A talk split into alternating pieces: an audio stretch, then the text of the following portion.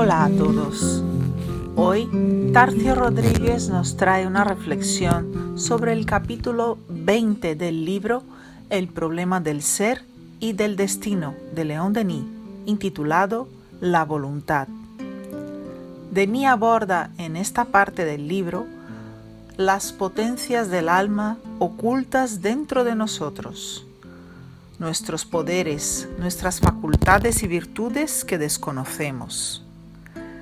Denis propone la siguiente problemática diciendo, ¿por qué medio pondremos en movimiento las potencias internas y las orientaremos hacia un ideal elevado? Contestando a continuación que es por la voluntad. El uso persistente, tenaz, de esta facultad soberana nos permitirá modificar nuestra naturaleza, vencer todos los obstáculos, dominar a la materia, a la enfermedad y a la muerte. Y añade que, en la mayor parte de los hombres, los pensamientos fluctúan sin cesar. Su morbilidad constante y su variedad infinita pequeño acceso ofrecen a las influencias superiores. Es preciso saber concentrarse, poner el pensamiento acorde con el pensamiento divino. Durante todo el capítulo, León Denis refuerza la importancia de tener una voluntad fuerte que atraiga a grandes realizaciones.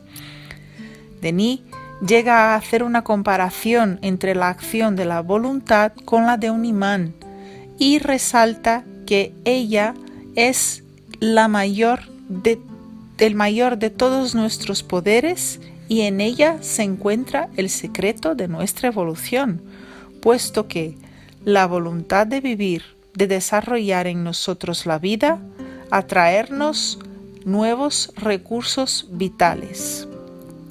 Esta potencia del alma es el propio motor de nuestra existencia. Es ella el primer impulso que se agita dentro de nosotros, desarrollándose por los pensamientos y sentimientos que van a atraer aquello que deseamos. De ahí la importancia de que mejoremos nuestra fuerza de voluntad en conjunto con la elevación de nuestro sentido moral, para no correr tras el viento, como dice Salomón en el Eclesiastes.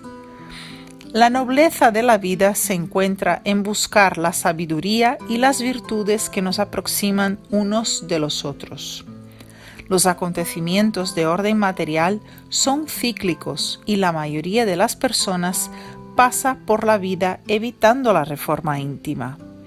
El espiritismo, como enseñanza moral de Cristo, no nos pide grandes realizaciones ni saltos en la evolución.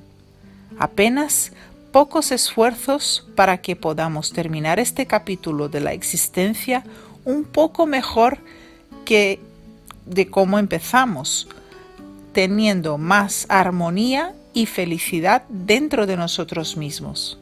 Como bien concluye Denis en este mismo capítulo, los espíritus elevados ven y oyen sus pensamientos unos de otros, con los cuales son armonías penetrantes, mientras que los nuestros son, la mayoría de las veces, solo discordancias y confusión. Aprendamos, pues, a servirnos de nuestra voluntad y por ella a unir nuestros pensamientos a todo lo que es grande, a la armonía universal cuyas vibraciones llenan el espacio y encantan a los mundos. Que estéis todos en paz y hasta el próximo episodio de Café con Espiritismo.